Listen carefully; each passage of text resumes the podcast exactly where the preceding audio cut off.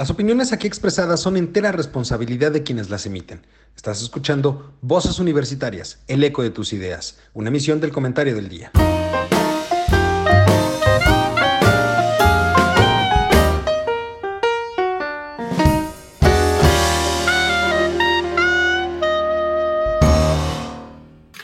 Hola, ¿qué tal? Muy buenas tardes. Ya estamos en este programa Voces Universitarias, el eco de tus ideas, como cada semana, para platicar sobre temas muy importantes y de relevancia a nivel nacional.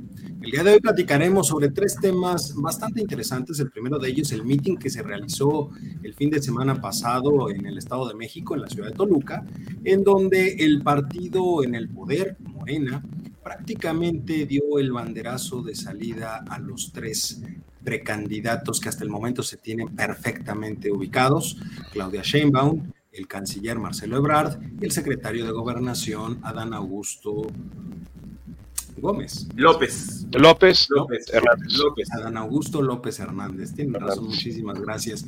Mejor conocido por algunos como el, mayordomo del Conde Pátula. Hasta ahí lo voy a dejar.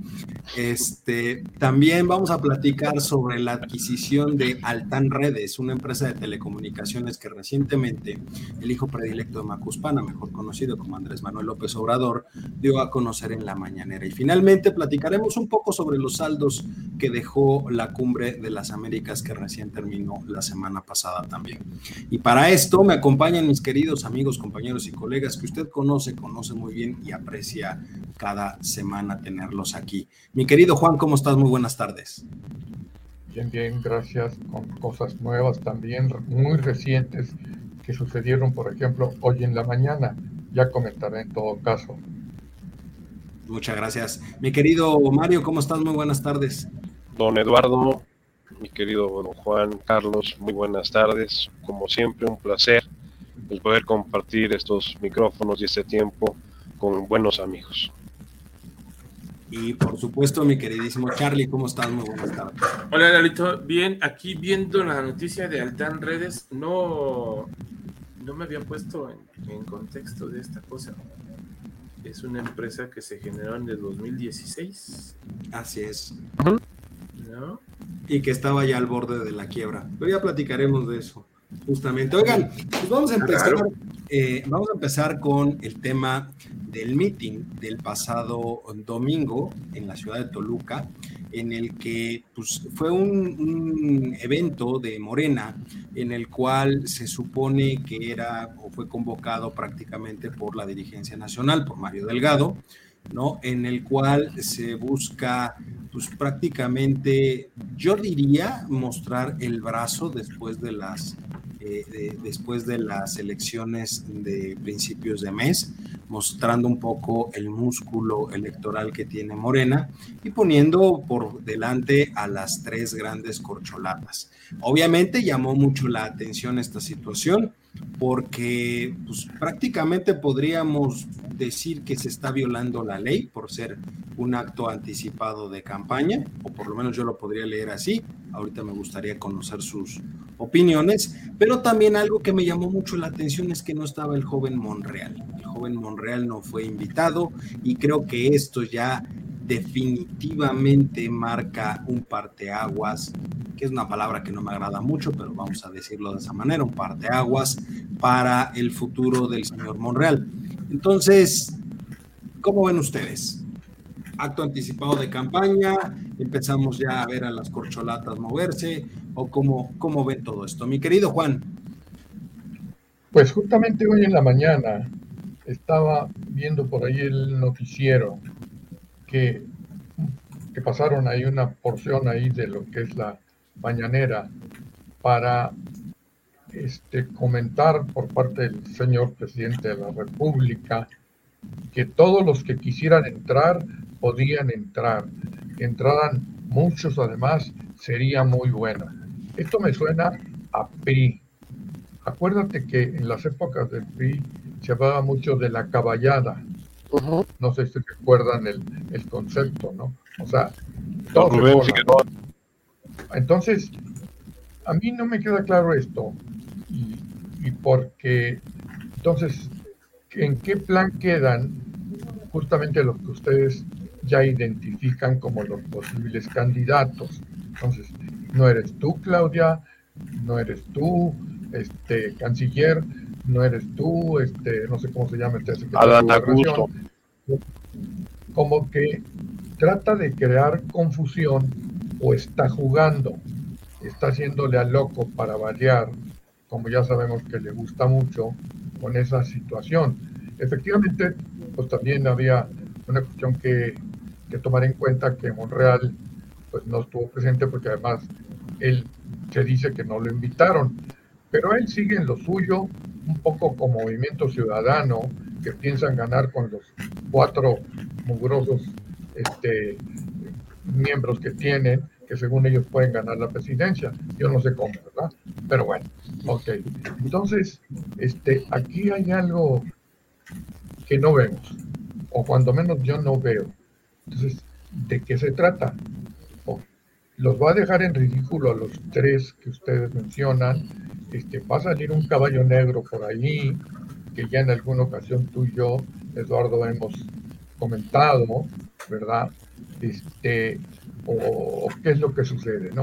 Porque también, y esto hoy en la mañana, este hombre que está en el programa de las noches, donde están, no, no sé cómo se llama, donde están las, ahora sí que figuras prominentes, digamos, del, del periodismo y de los medios de, otros medios de comunicación, en que curiosamente este hombre es uno de lentes, él ya René Delgado. más edad del grupo, este, ya canoso, él decía que había varios datos importantes ahí, por un lado la cuestión de Monreal, por otro lado justamente esa situación, perdón, personaje que te sí, refieres sí, Yo no lo identifico mucho por el nombre, pero él sale en, tercer grado. Los viernes o los jueves. No, los miércoles hoy a las 11 de la noche en tercer grado en Canal 2. Ah, bueno. Pero hoy salió en la mañana. Él tiene un tiempo sí, con esta. Con este. Eh, Daniel Iturbide, Iturbide, Iturbide, despierta, que sabe de fútbol, que sabe de política, que sabe de todo. Es la mujer maravilla, ¿verdad? Interrumpa a Toño, de, Toño de Valdés. A todos los deportistas, no, a todos los deportistas porque ella sabe más, ¿no? Interrumpe también a los políticos porque ella sabe más. O sea, no, por eso le decía yo la, la mujer maravilla, ¿no? ¿Quién es? ¿Quién es? Pero Daniel Iturbide. él ah. no veía fue perdón, la que sustituyó a Carlos Doret él no de Mola este, en la mañana perdón no, no, él, no, él no le veía nada positivo al meeting realmente por una serie de omisiones que hubo que lo ponían a pensar cuál era la estrategia o de qué se trataba en todo caso hacer, de hacer valer en ese meeting que pues bueno, pues este, como decía yo, ahí les van todos, ¿no? Y escojan. Ese es un jueguito ahí que pues hace mucho tiempo lo manejó el PRI también, ¿por qué no decir la, caballa, la caballada anda suelta o alguna cuestión de ese tipo, ¿no? En la época, lógicamente, ya estoy hablando tal vez de, pues, de López Mateo, de, de Díaz Ordaz, en fin, de todos, de todos esos, ¿no? Entonces, me pareció muy interesante el meeting, digo, perdón, los comentarios de este hombre. Y por otro lado, y termino con estas cuestiones que yo vi en el noticiero, digamos que eh, este caballo negro, pues podría ser alguien de sus preferencias, lógicamente. Y ya una vez, eh, yo le comentaba a Eduardo que por ahí una gente que está en redes sociales muy cercana a mí, parece ser que quieren manejar a Alejandro Murat, ¿verdad? Que también pues, tuvo su momento con la entrega de Oaxaca, como luego se le, se le puso a este, a este movimiento, digamos, que hubo.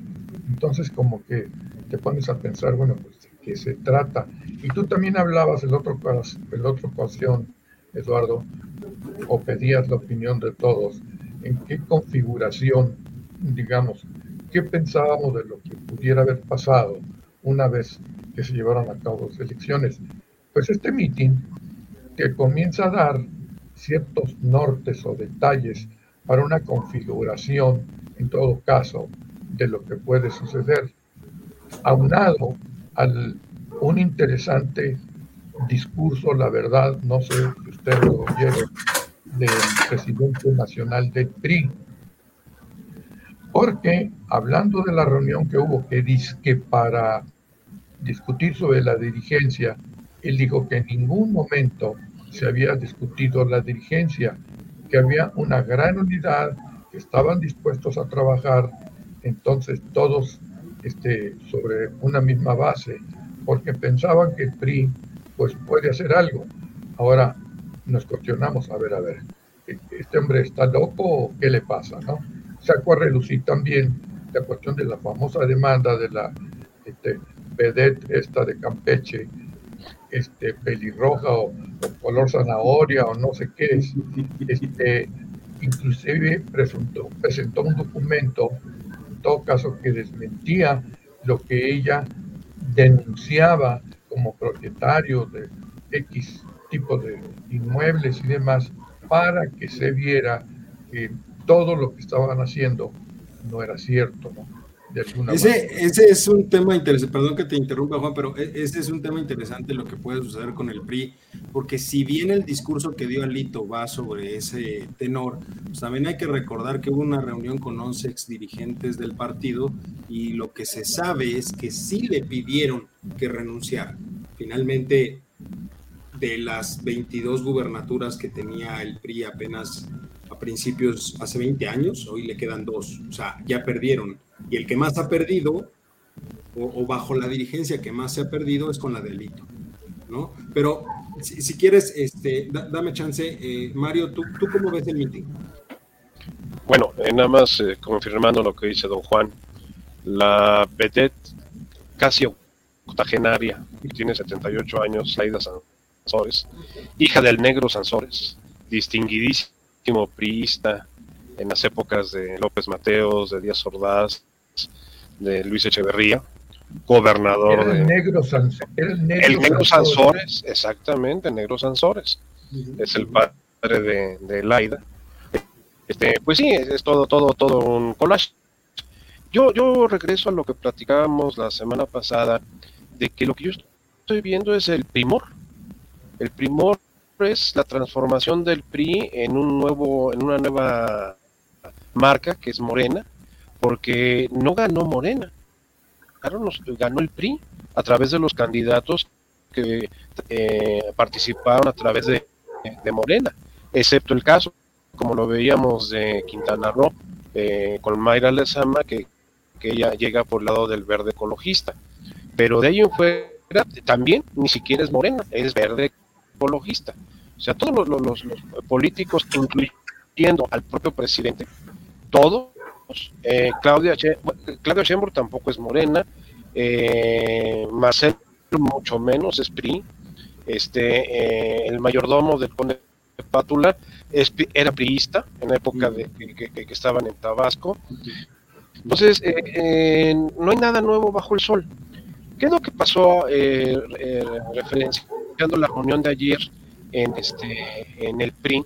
Pues que levantaron las ahora sí levantaron las antenas los poderes fácticos del PRI.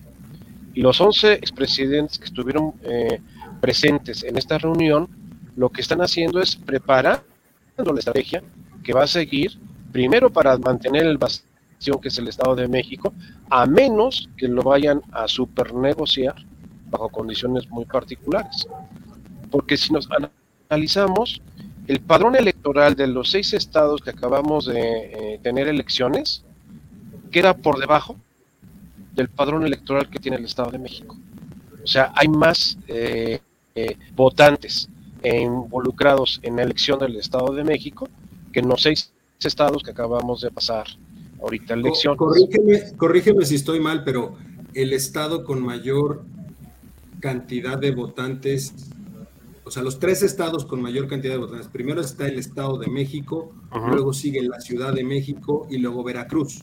Son los tres estados con mayor cantidad de personas en el padrón electoral. O sea, prácticamente ahí tenemos el 40% del padrón electoral. El padrón electoral del país, sí, efectivamente. Y con una, una situación más compleja en el Estado de México. La importancia del padrón es urbana, no es rural, a diferencia de lo que vimos en los seis estados anteriores. Y lo acabamos de ver ahorita el año pasado, en donde Morena desapareció prácticamente de los, municipios, de los municipios. Todos los municipios que había logrado Morena en el 18 los perdió prácticamente en el 21, a manos de la alianza, a manos de los partidos de manera directa. Entonces, sí, viene, viene una situación muy compleja y por eso fue eh, lo que tú bien indicabas al principio, la demostración de músculo, de, fuerza, de, de movilización, la cual estuvo bastante deslucida, porque es lo que decían, llevaron a tabasqueños a manifestarse en Toluca, la capital del Estado de México. Llegaron 50 camiones con gente que venía del sureste del país a hacer el escándalo de la manifestación esta, que era para abrir el proceso electoral, donde nunca se mencionó ni siquiera los precandidatos. ¿Dónde estaba oye, Mario, Sí. Perdón, Mario. ¿Se fijaron que no apareció para nada la ratera de, de, sí, la Secretaría de Educación estuvo, sí estuvo, la, la, la, la delincuente juvenil de otra época. Delfina. juvenil de otra época, no de la actual. Este, la señora Delfina, que Delfina no tiene nada de lo corriente. Este, eh, sí estaba, estaba junto con, eh, salió una fotografía con eh, Horacio Duarte el de, las aduanas, de que no seamos exagerados, no se robaron 20 contenedores, nada más 16. Ya no estaban. No, 19. No, dijeron que 16. Que, eran los 20, que eran nada más 16. En un principio 20, pero después dijeron no, nada más 16. Y no llevaban oro y plata. Pero está bien. Y se quedó en Manzanillo. Porque, bueno, pero es que a ver, con respecto a los contenedores, eh, los anijos, o sea, pues ya nada más fueron 19. No, 16, ya, ya, ya declaró la, fiscalía. Antes de esos habían robado 103. Ya nada más. nada más fueron 16. está bajando la delincuencia. Está bajando la, eh, eh, eh, haciendo un paréntesis, la declaración de hoy en la mañanera de que, a ver, donde un cártel domina, no hay tantas muertes. Eso lo, lo dijo textualmente el presidente el día de hoy. Lo que significa que ya estamos en un narcoestado oficial. Que la estrategia va a ser que cada, que cada cartel tenga su territorio y ya nadie se maten entre ellos por, por la disputa de, los de los territorios. Eso lo dijo hoy el señor presidente, ¿eh? cuidado. Eh, ve, lo que denunció Porfirio Muñoz Ledo esta semana, el lunes, este, con Aristegui, diciendo de que definitivamente es un narcoestado lo que tenemos.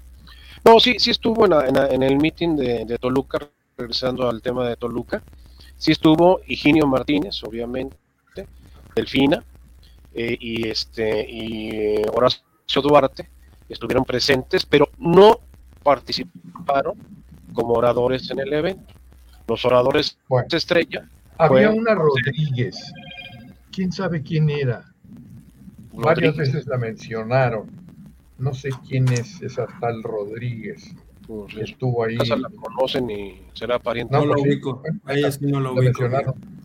Yo, yo en las imágenes vi a dos mujeres, eh, en particular vestidas de rojo, que estaban danzoteando detrás de, de Chembur y de Marcelo y de, de Adán Augusto cuando estaban hablando, que se veían como que estaban haciendo la animación como, como porristas, ¿no? Como para levantar la, la, Grey que estaba, que estaba alborozada ahí abajo.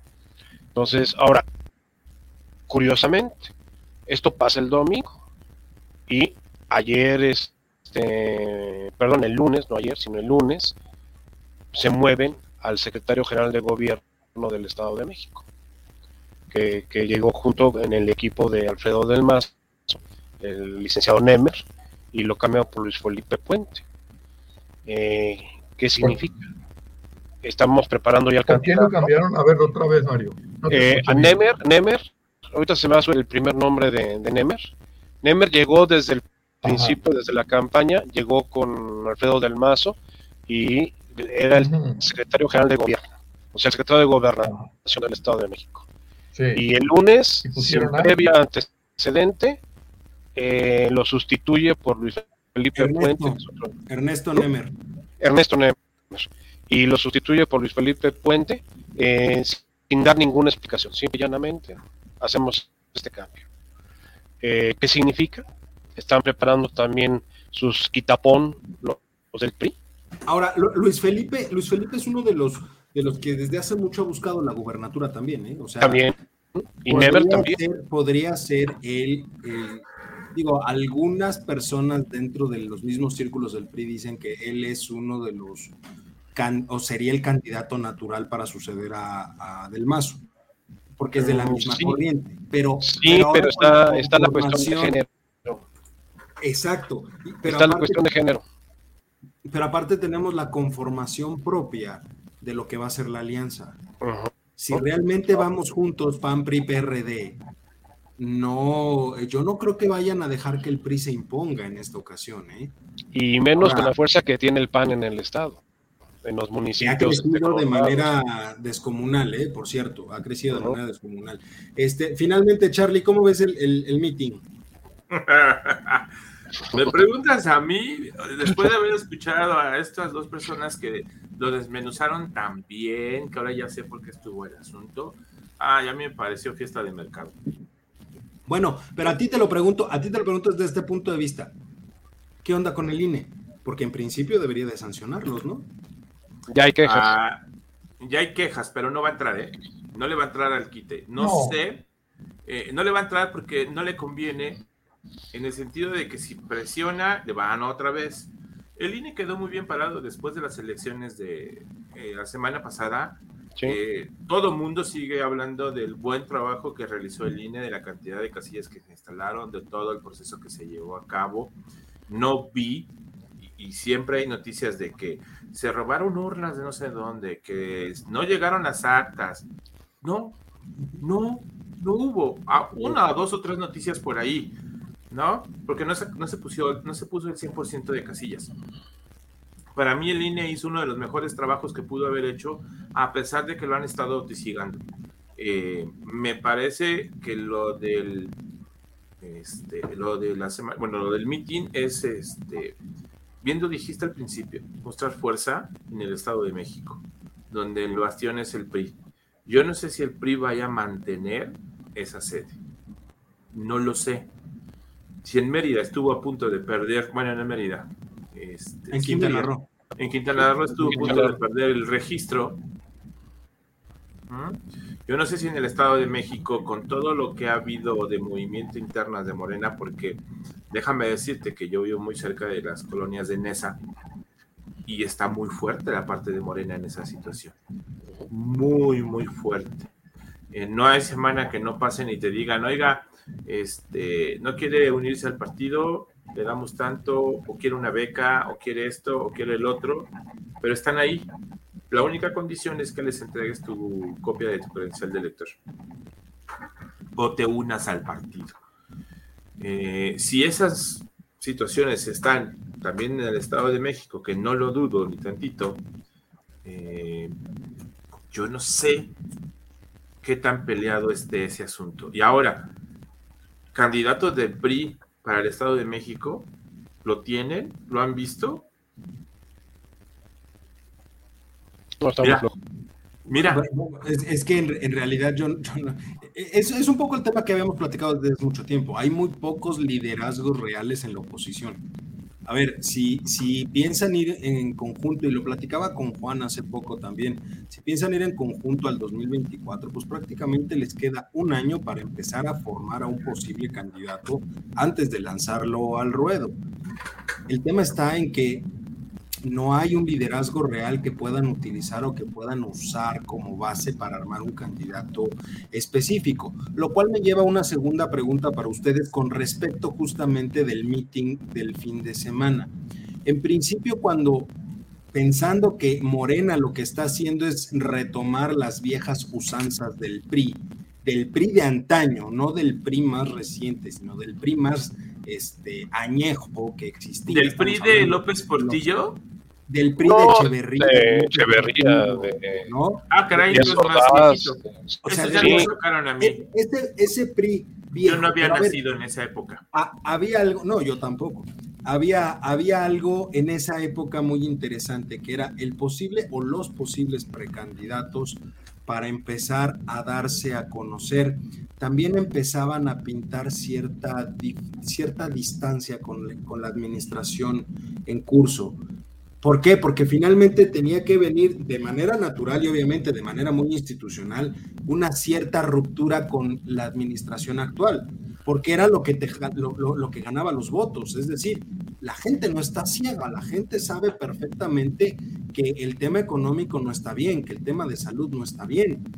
Entonces debería de haber una cierta ruptura entre el posible candidato de Morena y la administración de López Obrador. Pero yo lo único que veo en los tres precandidatos, en el, mayordomo del conde Pátula, en, la loca científica o cuasi científica, y este, el gordo, el gordo, Marcelo, este, son puros halagos hacia la 4T. Es decir, ¿cuál, ¿cuál es la diferencia entonces entre Marcelo, Adán y Claudia?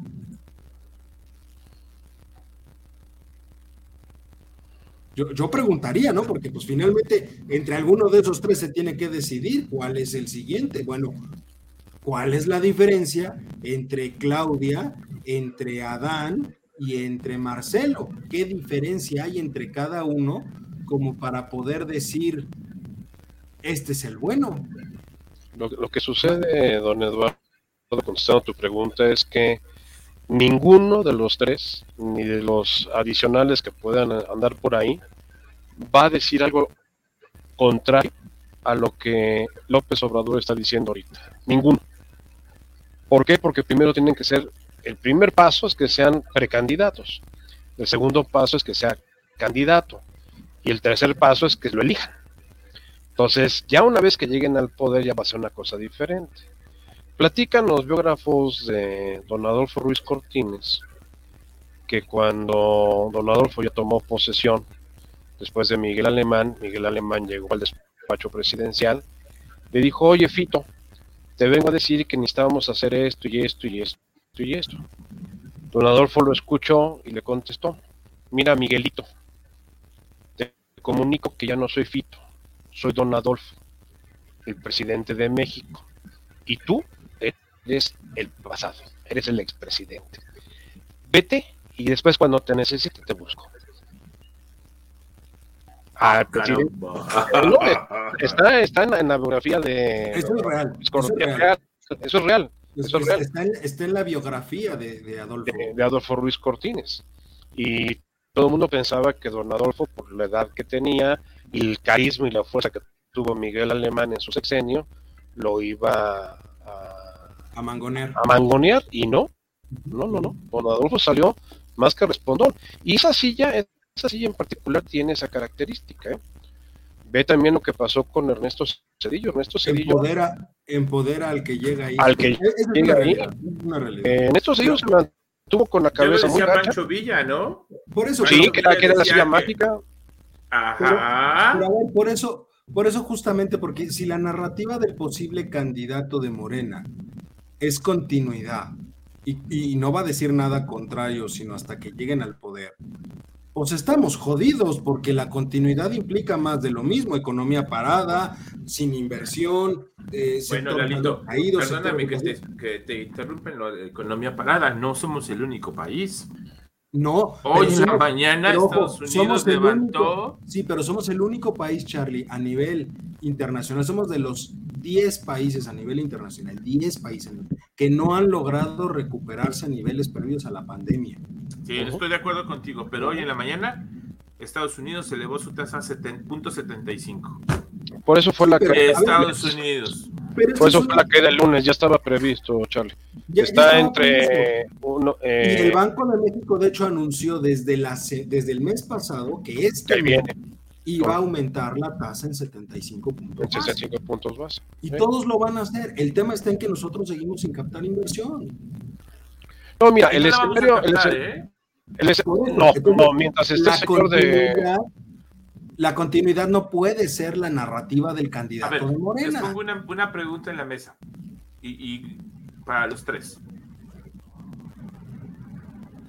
¿Quién de los tres tiene mejor perfil para ser presidente? No me digan que ninguno. Alguien debe de tener de esos tres quién tiene mejor perfil. ¿Quién está mejor preparado? Marcelo. Juan. A ver, o Duarte.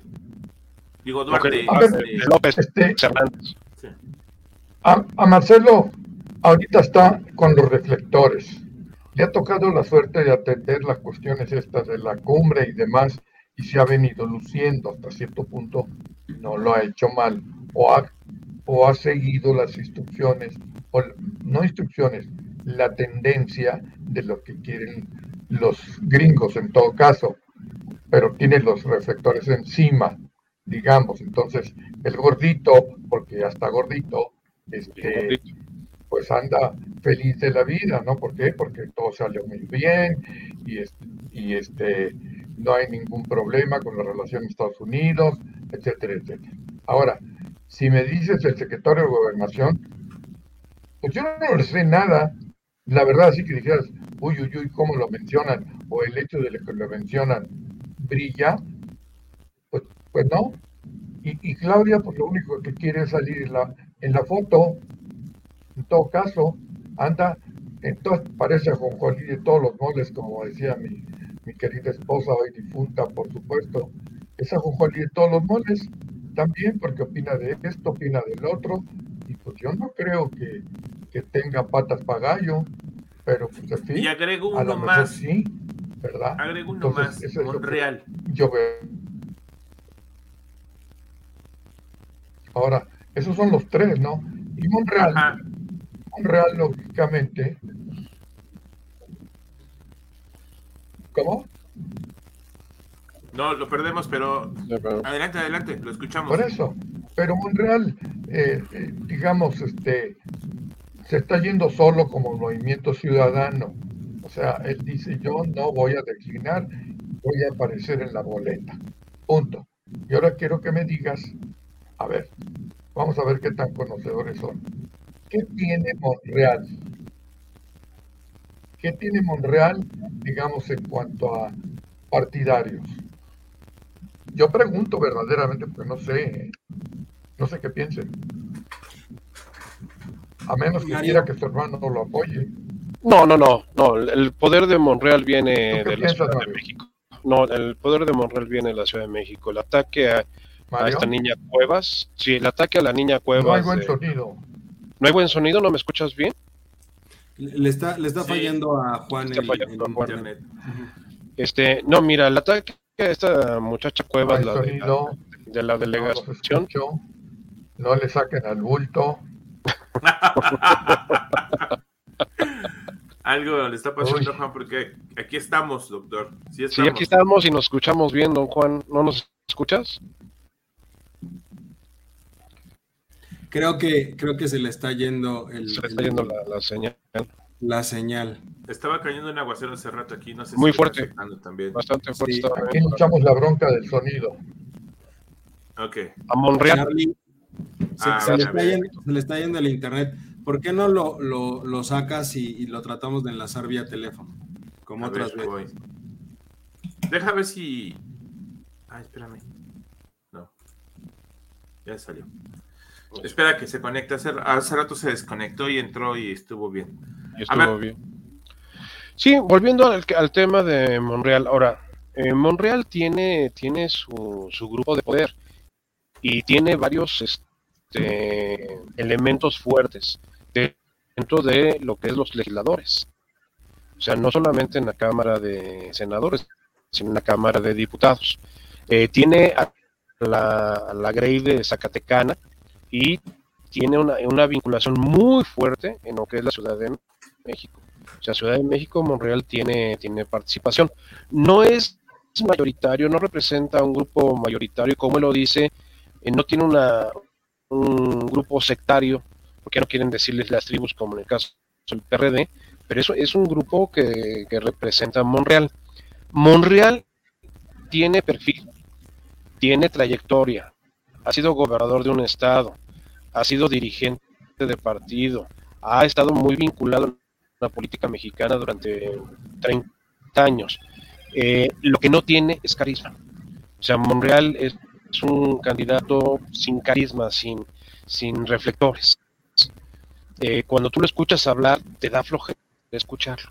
Aunque habla con muchos elementos muy sólidos y muy, muy adecuados, te, te cansa. Es, es, un orador que no despierta pasiones. O sea, no, no, no, y para, para un político, eh, lo estamos viendo. El prestigio queda muy de, por un lado, igual que su capacidad intelectual, junto a su capacidad emocional y, y, y generar este, ese carisma en las multitudes, que es el caso de López Obrador. Si lo analizamos desde el punto de vista de, del liderazgo, López Obrador tiene ese liderazgo por su carisma. No tiene prestigio, no tiene un desarrollo intelectual que tú digas es admirable por esto, pero tiene un carisma impresionante. Hay que decirlo, es bruto. No, no, no, no tiene capacidad de confunde las cosas unas con otras, dice una, una serie de eh, obscenidades este, intelectuales impresionantes, no, empezando porque no sabe hablar, no, no tiene estructura lingüística. Pero, eh, a ver, regresando, perdón, regresando al, a la, la pregunta de, de, los tres. ¿A, ¿A, quién? Definitivamente el único que tiene perfil para ser presidencial en este, eh, en este país por parte de Morena es Marcelo Ebrard. Claudia Chembur es, es, es eh, Marcelo, Marcelo. Marcelo. Marcelo es el, el, que tiene perfil.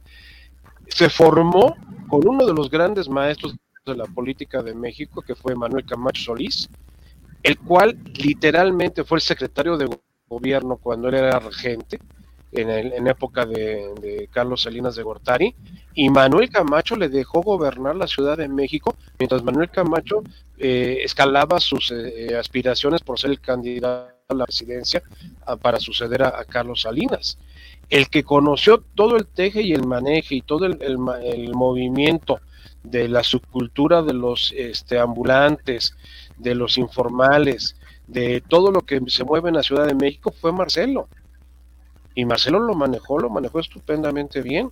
Cuando fue jefe de gobierno, tuvo un excelente desempeño. Muy controvertido si ustedes quieren, pero el Metrobús es Marcelo. En la línea 2, aunque se haya caído, es Marcelo. Eh, las vialidades en, en, en, la Ciudad de México fue Marcelo. ¿Qué, ¿Qué, se ha construido en estos tres años con Claudia? No, no, no, no, no. A ver, ¿qué es eso de las vialidades? ¿Te refieres a los vialidades? No, los ejes los hizo, los hizo Juan González. Los, los ejes viales los hizo. las vialidades. El que, terminó de, el que terminó de abrir el, el paso a desnivel de Río Miscuac eh, sobre insurgentes fue Marcelo. El paso a desnivel de, de insurgentes y Río Miscuac lo hizo Marcelo. El que conectó eso, todo el periférico oriente fue Marcelo. Pero no, esas no son todas las vialidades de la Ciudad de ah, México. No, pero, pero, no, no, no, pero vamos a decir. Eh, pero, eh, pero terminó las grandes obras que dejó. Grandes obras inconclusas. El circuito bicentenario, que es lo que llamamos el circuito interior de la Ciudad de México, lo terminó Marcelo. Terminó aunque, aunque lo inauguró este Mancera. Lo inauguró Mancera, pero el que lo terminó fue, sí. fue, fue, este sí, Marcelo. Porque Marcelo, Marcelo se enfocó más en, en, en la línea en el, 12. En la línea 12. Y, y dejó un poquito de lado el, el, paso a desnivel. Lo hizo, pero lo terminó inaugurando Mancera. Este, a ver, porque si no se nos, se nos va un poquito el tiempo con los otros dos temas. Eh, mira, yo lo único que diría es que de los cuatro no haces uno. Es, esa es no, la realidad. En no, ya lo sabíamos, ¿no? Ya lo sabíamos. Tú dijiste que cogiéramos uno. O sea, ¿no? si, si tenemos dos, para entonces, ¿por qué discutíamos? Efectivamente, efectivamente. O sea, si tenemos que escoger uno, yo también creo que el único que podría tener perfil sería Marcelo. Ahora, aquí, me, aquí entra una cuestión también muy interesante, porque yo no creo que sea Marcelo. Yo creo que el, el, el, el morador de Palacio, Andrés, se va, se va a decantar por la terquedad, como siempre lo ha hecho, y va a querer que Claudia sea la candidata. No. Por alguna extraña razón, aunque yo, yo lo dudaría. Yo creo que al final. Algún caballo negro. Yo coincido con Juan, hay un caballo negro. Yo creo que al final va a terminar dándole la salida a, Dan Augusto. Aquí te preguntaría, ¿estaríamos hablando este entonces en algo de cuestión de género? ¿Entraría esa parte? Podría ser, pero es que sabes que es, muy sui generis, porque, eh, a ver, Marcelo, yo no creo que sea. A, ver, Marcelo ya una vez le entregó la candidatura a Andrés. A ver, si, es, situación de género, Marcelo puede entrar también. sí, por supuesto. Pero, no, no, pero, pero no, no creo que. independientemente de Marcelo puede jugar de ese lado. Solitos por su cuenta, Monreal tiene una candidatura que no da para más de 8 o 9 puntos a nivel nacional. Eso es lo que da Monreal. Eh, Marcelo por sí solito da a lo mejor una de 10, 12 puntos, solo por los reflectores que mencionaba Juan que tiene ahorita y podría capitalizarlos, pero no dan, eh, entre los dos no dan 20 puntos. De, diferencia, o sea, pero sí puede, esos 20 puntos sí pueden mermar un poco la, eh, la candidatura de quien sea de Morena y eso sería algo problemático un poco para la estabilidad del país, porque entonces tendríamos, si la oposición lo maneja bien, tendríamos eh, a, los dos punteros, al de Morena y al de la oposición, muy cerrados. Y posiblemente se repita algo como lo que sucedió en 2006 con Calderón y Andrés Manuel. Andrés Manuel. No, yo, yo me voy a un escenario más complejo. Yo no creo, yo no creo, perdón, yo no creo que, que pudiera ser este, digamos, la, jefa de gobierno. En primer lugar, y siempre lo hemos dicho, a ver, ¿dónde la conocen o la han conocido fuera de lo que ella misma se ha promovido con las visitas que acompaña a López Obrador? En Sonora no saben quién es Claudia Sheinbaum. En Baja California tampoco. En Chihuahua ni se diga. En Zacatecas tampoco. Y además estamos olvidando algo súper importante. Los mexicanos somos misógenos, machistas, punto. No queremos una mujer en la presidencia de la República. Te lo puedo asegurar. Así. Sí, a ver, Fuertes declaraciones, pero yo creo, yo creo que el país no está preparado todavía para tener todavía no, Yo creo que no está preparado. Tan solo hay que ver el nivel de feminicidios que hay y la gran problemática de igualdad de género que existe en el país. Y yo creo que no estamos listos todavía para tener una presidencia. Sería fabuloso y sería un avance maratónico, sí. Pero independientemente de Claudia Sheinbaum, pero, Claudia Sheinbaum no, tiene las credenciales necesarias como para ser presidenta de este país. A ver, Josefina Vázquez es mota que tenía mucho más perfil, por donde quisieras verla y era más conocida a nivel nacional. Fue último lugar en las, en las, elecciones de, Peña Nieto. O sea, por lo mismo, Y, creo que, y creo que es válido también mencionarlo, hemos tenido muchas candidatas a la presidencia, porque fue Josefina. hemos tenido a, a esta a Mercado, que también estuvo como contendiente hace dos sí. me parece. No, o sea, sí hemos tenido varias. Margarita, Margarita, también ha sido aspirante. Eh, sí ha habido una gran cantidad de mujeres, pero efectivamente es, es, es lamentable, pero lo que dice Juan es muy cierto. Yo creo que la, la, la, parte más recalcitrante de la sociedad mexicana se opone completamente a que llegue todavía una, una mujer a la presidencia de la República. Déjame hacer una puntualización, Eduardo. Eh, eh, eh, yo el escenario que estoy viendo es mucho más catastrófico. Ojalá fuera un tú a tú Morena Alianza. Va a ser un, fraccionadero impresionante. Cuando se elija el candidato de Morena a la presidencia, Morena se va a fraccionar. Porque Monreal no se va a quedar quieto, Marcelo no se va a quedar quieto, Noroña no se va a quedar quieto. No, no, pero ya ves que lo que dijo el, fin de semana, o sea que... Bueno, pero déjame decirte algo, que si, si Noroña le hace ojitos al verde y se salen de la alianza con Morena por fastidiar... Los pone a temblar, los pone a temblar. Es lo que te digo. ¿eh? vamos a, tener una, fracción y que, y que la alianza también se fraccione. Por la alianza también se puede fraccionar. El, el, el Noroña ¿Por qué Noroña? ¿Por qué Noroña? Porque es un tipo polifacético. Es como el caso de este del senador. Tenemos un payaso, pues. Sí, no. no, tienes, no ¿No tienes uno a las 7 de la mañana todos los días, Juan? Sí, también. Por favor. pero, uno es payaso de calle y el otro es payaso de palacio. Sí, de, circo, ¿no? Uno es de circo y otro es de banqueta. El otro es un payaso de pacotilla. Sí. Ándale, de pacotilla. Ándale, ándale, exactito. No, oiga, pero se, nos va a acabar el tiempo y tenemos muy poco, muy, poco tiempo. Nada más, a ver, su, su, quiero, quiero una impresión rápida. Eh, la adquisición de Altán, antes de irnos a la cumbre, al cierre de la cumbre muy rápidamente, eh, la compra de Altán Redes, que es una empresa que se crea el sexenio pasado, se le dio la concesión y tuvo créditos por parte de la banca de desarrollo. Eh, el argumento que tiene el presidente para la adquisición de esta empresa es que ya operaba con una cobertura más o menos del 70% de, de, cobertura a nivel nacional, son proveedores de Internet pero que este, pues estaba en riesgo de quiebra. Entonces dice él, pues nada más le metimos una inversión más y ya somos... Es que no son proveedores de internet, eh, Lalito. Bueno, es una empresa son revendedores. Son revendedores. Así es, así es. Entonces, Aquí mi duda es, estamos volviendo al, esquema echeverrista, que es cuando se tuvieron más cantidad de empresas paraestatales. Yo no le veo el caso, así como nunca le vi el caso a que se comprara Deer Park, yo no le veo caso a que se haya comprado esta empresa, creo que es un gasto estúpido e inútil, ¿no? Y el otro argumento que da es que se prometió en la campaña, que es un poco lo que le decía Juan, se prometió en la campaña pues eh, dar eh, acceso a Internet en todo el país pues siguiendo esa lógica de lo que están haciendo ahorita, pues también hablaba de la independencia alimentaria, pues tendría que comprar todas las empresas productivas de alimentos para que el gobierno sea quien produzca y quien reparta, y pues bienvenidos a Venezuela y a Cuba aquí en México, ¿no? Que es lo que está buscando. O sea, a mí se me hace una estupidez, se me hace un, un mal negocio, no sé cómo lo ven ustedes. Charlie en el tema tecnológico?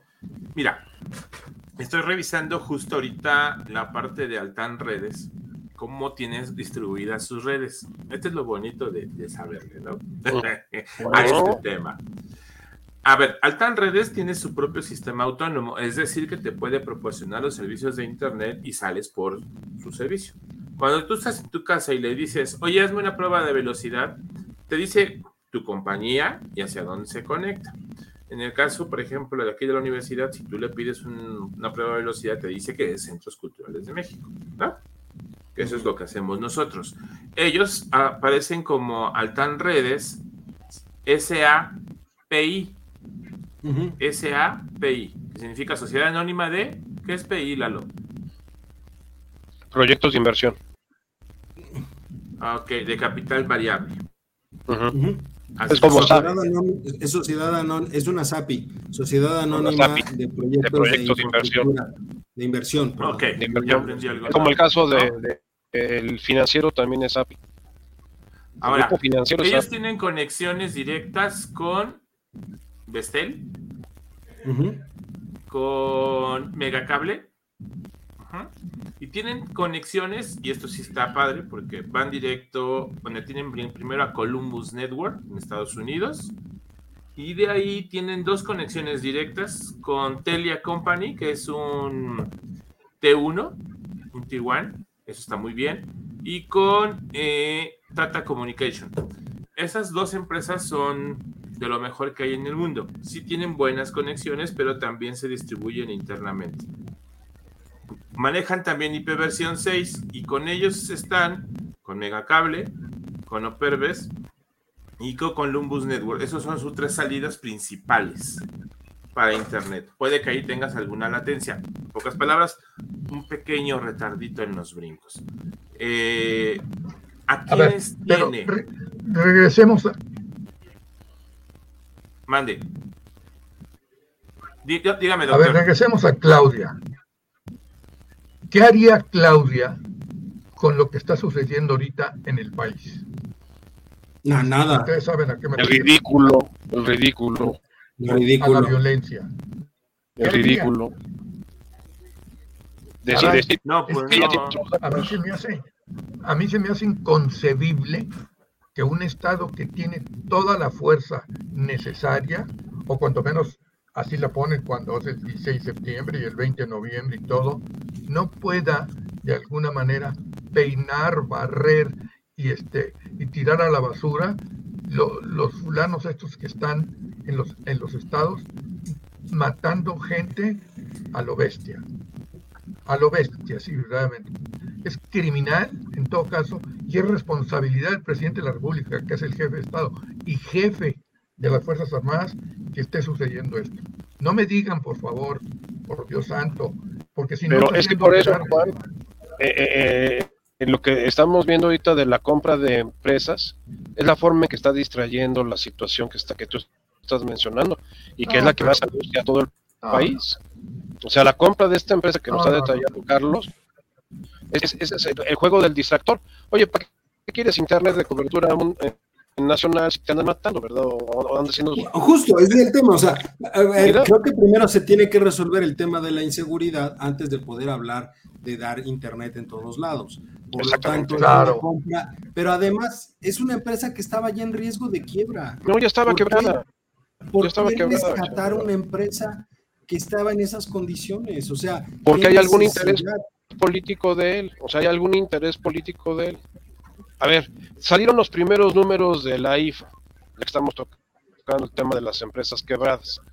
La IFA gasta un millón de pesos diarios en operación y genera ingresos por tres mil. ¿Cuánto gasta? Un millón, de, pesos diarios. Un millón de pesos diarios en operación. Salieron las cifras en el financiero lunes. Ajá. ¿Y gana tres mil? Tres mil. Genera o sea, un millón tres mil. No, o sea, eh, eh, genera ingresos. Por, gasta un millón y genera ingresos promedio por tres mil pesos al día. No me salen las, no me salen las cuentas. No, eh, chécalo, chácalo en el, en el, ahí está en el financiero. El, el, promedio es porque tienes que generar todos los días que no hay vuelos. Hay días que no hay ni un vuelo en el, en el aeropuerto. Pero se tiene que pagar la. O sea, pero tienes que, que pagar todo, tienes que pagar luz, agua, sí, no, no, sueldos de personal, o sea, todo lo que estás haciendo. Por eso mi referencia que estamos regresando a la época echeverrista, donde tenemos Mira, muchas escucha esto, esto les va a gustar porque el financiamiento que le dieron a la empresa es de 388.1 millones de dólares. De dólares, de dólares. Por supuesto. Ajá. Eh, el, financiamiento incluye a la Banca Mexicana de Desarrollo, que otorga un crédito de 161 millones de dólares, es decir, el 41%. Pero a ver, y el, si el tema... y el 59% es proveedores. Por eso, pero a ver, si el tema, el tema, Charlie, si el tema era finalmente que estaba a punto de quebrar, simplemente la dejas quebrar, la metes a concurso mercantil y cuando la liquides de ahí sacas algo. A ver, la banca de desarrollo en ese tipo de cuestiones tiene asegurados los créditos también. O sea, que no me vengan a mí con eso. El simple hecho, repito, si el simple hecho es comprar empresas por cumplir sus caprichos de campaña, pues estamos fregados, porque entonces vamos a terminar el sexenio con 50 nuevas empresas para estatales. Oigan, pero Mario habló ahorita del agua. Sería bueno que se lo, se lo, hiciera, se lo comunicaran a, al de Chihuahua, porque le andan metiendo la madre, dice, porque no hay agua. No es al de Nuevo, León. De Nuevo León. Por eso, por eso que le den el agua, allá aquellos. Sí, ¿no? Allá está el problema del agua con, con singular alegría atravesada. Para variar. Para variar. Bueno, a ver, nada más este de, cierre. Eh, en tu opinión, ¿dejó algo la cumbre de las Américas para nuestro país, Juan? Para mí no. Te lo digo y te lo repito siempre. Para mí el derecho internacional no tiene validez. Punto. Por más que digan los internacionalistas que el, entendimiento en los países y quién sabe qué. Y sabemos que, que tiene más dinero y más poderío económico, hace lo que le dé la gana. Ahí está Afganistán. Punto. Los gringos entraron porque entraron. Y entran donde le dé la gana, salvo China. Pero bueno, entonces para mí no tiene importancia y a nivel nacional no tiene mayor nivel o mayor efecto más que mediático. O sea, sin pena ni gloria. Sin pena ni gloria. ¿Qué dijeron los gringos? No dijeron nada. No, Nomás que iba a conservarse una, buena relación entre México y Estados Unidos. Y de hecho, esa fue la crítica, esa fue la crítica que, que, ni Estados Unidos estaba muy preparado para, para, para eh, dar algún impulso a la región, pero tampoco el resto de países latinoamericanos llevaron nada sustancioso a la mesa. esta fue una de las principales críticas de la, de la, de la cumbre. Mario, ¿tú cómo, ¿tú cómo lo ves? ¿Sin pena ni gloria o...? No, yo sí veo elementos interesantes que, que resaltan. Primero, eh, fue una ocultación de parte de, del gobierno norteamericano para ver con qué gobiernos en un momento dado puede contar y con qué gobiernos no puede contar. Entonces, ya se vio que pues la gran mayoría aceptó de buen grado ir a la cumbre.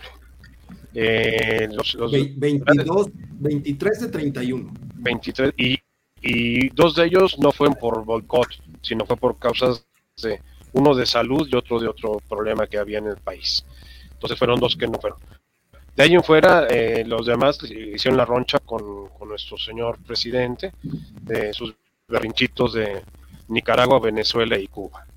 Eh, veo, por otro lado, que eh, los países latinoamericanos están queriendo acercarse más a Estados Unidos porque están viendo que México se está alejando y quieren ocupar ese espacio. Nada más que ahí te doy un dato. Terminó la cumbre y el lunes teníamos de nueva cuenta en ya no sé qué visita, qué número de visita a John Kerry, con Ken Salazar y todo el equipo de la industria energética de Estados Unidos. Este, con la bandera del medio ambiente, pero nunca sabemos de qué se trata y por qué otra vez John Kerry capitaneando este grupo después de la, de la cumbre. Pues quiere decir que, que, sí, como dice Juan, el derecho internacional eh, muchas veces no, no es para los débiles, sino es para los fuertes. Y aquí el fuerte es Estados Unidos. Y están tratando de negociar, yo pienso, por las buenas, con el gobierno mexicano la situación del mercado energético y las próximas inversiones. Estados Unidos tiene parado todo el flujo de inversión que viene de China, por lo que comentaba Carlos hace un momento, sus proveedores, de que las cadenas de suministro a nivel internacional se reventaron con la pandemia. Porque no es lo mismo pasarlo en trailers, ya sea por que les ayuden o no les ayuden, a través de las fronteras de, terrestres de México, a traerlo por miles de kilómetros este, o de... Por aire o por mar. Villas marinas, este, traerlo, traerlo a, este, a Estados Unidos. Entonces, la recomposición de, la globalización después de la pandemia nos habla de una, de una globalización que se va a regionalizar. ¿Y quién es el elemento clave para regionalizar el mercado norteamericano? México. Por más que quiera Colombia, por más que quiera Perú, por más que quiera Uruguay, por más que quiera Chile y Argentina, están muy lejos. Es la maldición. Es una situación de, es una situación de geopolítica de geopolítica y, de geoeconomía. De geopolítica y geoeconomía. Eh, a mí me tiene con mucho ruido eh, la situación tan exacerbada de las últimas semanas sobre el tema del narcotráfico y su vinculación con el gobierno actual. Y que esto ya está llegando a temas de discusión del gobierno interno de Estados Unidos. Porque ya hubo senadores, hubo representantes que hablaron del tema ante sus respectivas cámaras, declarando que es un alto nivel de riesgo y de peligro el narcotráfico en nuestro país y la supuesta vinculación de la narcopolítica en México. Entonces, eh, no vayamos a tener una sorpresita ahorita en julio con la visita este, bilateral que va a tener México-Estados Unidos, en donde ahora sí vamos porque realmente el capricho de, la cumbre de por parte del actual presidente de México es porque él, no se siente igual que los demás. Él tiene este espacios especiales para él y se siente incómodo. De hecho, se, nota mucho la incomodidad con otros líderes cuando, cuando se le menciona o cuando se le toca el tema internacional, siempre se, le percibe muy incómodo por no saber qué decir. Es, la realidad, por, por desconocimiento y no saber qué decir. ¿No? si no sabe qué decir de los problemas a nivel nacional, imagínate, se va a saber hablar de los problemas a nivel internacional. Realmente ¿tú, qué, opinas para, para cerrar ya el... Mira, yo, yo nomás te voy a dar la nota chistosa este, porque ya lo dijeron todos mis compañeros, pero la nota chistosa es que el querido gobernador de Nuevo León intentó ingresar a la sala donde estaban pues, todos los mandatarios y le dijeron, oiga, pues usted qué, qué pitos toca en esta fiesta, porque nomás no, no, es que me acaban de nombrar este líder del cambio climático, algo, una, una asociación, y vengo a participar diciendo que hay que apoyar en ese sentido al país, ¿no? Digo, no al país, al, planeta. Y pues no, no lo dejaron pasar, me dio mucha risa, porque yo dije, ¿este qué? Pero, lo, pero lo, presumió, lo presumió en redes sociales, que él asistió a la cumbre. Ajá, pero lo dejaron en la puerta, el, el canciller gringo no lo dejó pasar, ¿no? Entonces, en fin, esas cosas chistosas. Pues mira, yo, yo, yo personalmente creo que fue una cumbre que para nuestro país fue sin gloria y con mucha pena. Mucha pena ajena. De verdad, o sea, eh, Marcelo parecía influencer tomándose fotos otra vez con todos y cacareando el huevo que estaba ahí con todos. A fin de cuentas, es su papel de, atraer los reflectores porque le conviene para la, la candidatura pero creo que nuestro país pierde mucho al no estar, porque, a ver, de, este tipo de eventos no es que se saque algo de manera inmediata, puede salir algo cuando estás, porque finalmente llega el punto donde requieres de los demás. Y si no estuviste, no tienes cómo pedir. Y yo creo que ahorita estamos perdiendo un poco de, la presencia del país. Geopolíticamente y geoeconómicamente, efectivamente, pues tenemos una maldición, una bendición que es estar junto a Estados Unidos. Y eso nos cuesta y nos conviene a la vez. Pero yo creo que ahorita hacerle el feo a Biden, pues no nos deja nada bien. Y si Andrés le está apostando a que vuelva a ganar Donald Trump, pues da igual, porque Andrés ya no va a estar cuando Donald Trump gana, si es que gana. Y si pierde, Andrés va a quedar también muy mal a, nivel internacional. así lo veo yo. Es lo, que yo, es lo que yo te decía la otra vez. Es, digamos, fue peor en un momento dado que no estuviera ahí. ¿Por qué? Y por ahí salió el cuento luego. ¿Por qué no tuvo los calzones de ir a decirles allá lo que está mal en, todo caso? Por eso no fue, por punto. Entonces, exacto. Por exacto. Eso es que, ¿para hubiera, qué sirve hubiera quedado muy bien. Esas cumbres y demás. Hubiera quedado muy bien si hubiera dado el discurso de no se puede alejar a los países del continente de estas cosas. O sea, si lo hubiera dicho ahí, ahí, creo que hubiera logrado un cierto liderazgo importante para su movimiento y para el país pero ahorita quedamos, pues quedamos como... Claro, pero estando ahí, Eduardo. Exacto, exacto. Y, ahorita quedamos como payasos porque finalmente un Jair Bolsonaro estuvo ahí, un este, estuvo ahí. Este, Fernández. su cuate de Argentina estuvo ahí. Todo, el mundo estuvo el chileno estuvo ahí. Eh, Chile estuvo presente, Argentina estuvo presente, Brasil estuvo presente, eh, a ver, Uruguay estuvo, presente. Uruguay estuvo presente. Perdemos Perú, más. Perú, el Pedro el Perú, Perú estuvo y Perú estuvo, estuvo presente.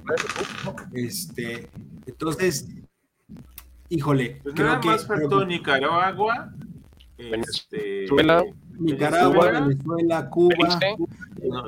Pero ojo, que son países, ojo, porque, porque quiero que también quede algo muy claro a la gente que nos está viendo, a los millones de personas que nos están viendo sobre todo. Eh, hace mucho tiempo Obama pidió o, se, se, discutió el regreso o la reincorporación de Cuba a la OEA. A la OEA. Y Cuba se negó. Cuba dijo, yo no quiero regresar a la OEA porque yo no estoy dispuesto a pertenecer a un club capitalista. Cuba no pertenece a la OEA y les guste o no les guste, estructuralmente hablando, la cumbre depende de un departamento de la OEA. Entonces, no es que no se le invite, es que ellos mismos se han marginado de este tipo de eventos. Y creo que también eso es algo muy importante de aclarar porque vale mucho en cuestiones internacionales entender también la posición de los diferentes países, ¿no? Es correcto.